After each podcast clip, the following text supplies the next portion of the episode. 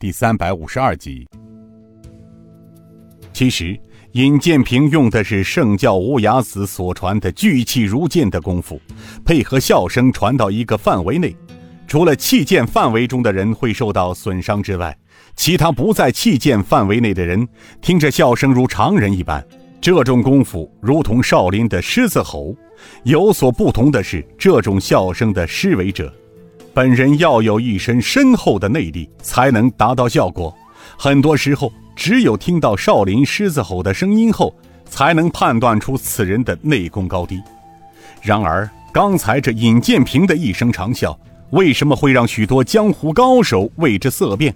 因为在场的人中有几人是前辈，他们在抵抗这种笑声的同时，早已听出这是江湖早已失传百年的聚气如剑的功夫，怎能不让其大惊失色？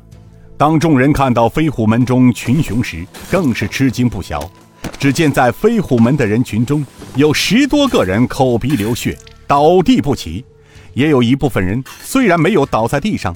但从他们七窍流出的血来看，受之伤害也不轻。如果钦差大人再笑下去，造成的伤害不言而喻。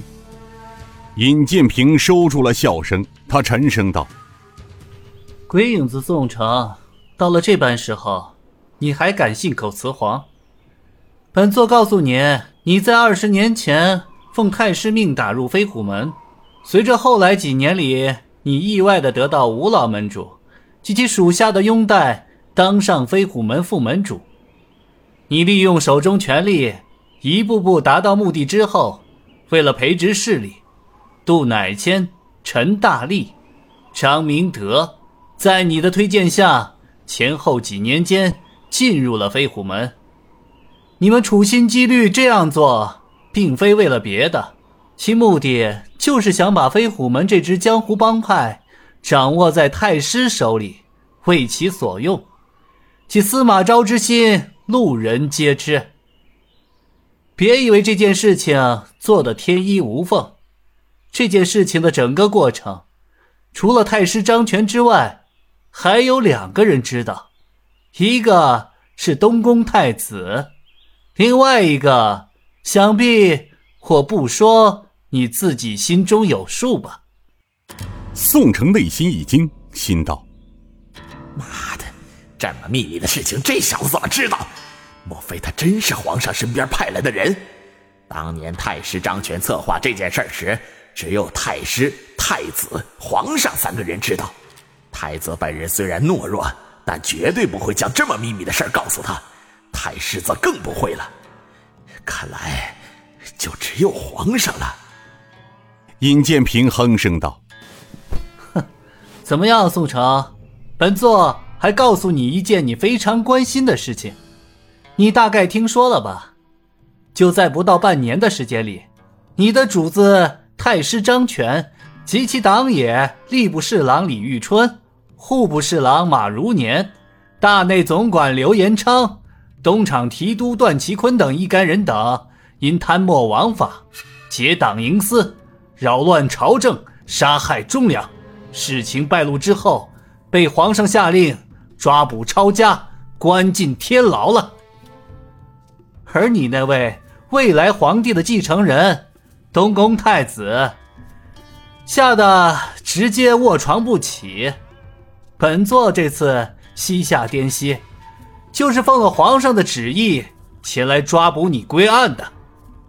宋城之前就听到一些消息和传闻，还有些不信。可今日，这话从眼前的这位钦差大人嘴里说出来，由不得他不信。然而，他突然又想起了一件事：几个月前，自己的亲弟弟宋武和太师派来的二十多个侍卫，带着飞虎门中三十多名兄弟，押送数十万两黄金到京城。这都快八九个月了，太师出了事，莫非他们也一并受到了牵连？尹建平看着宋城道：“宋城，怎么？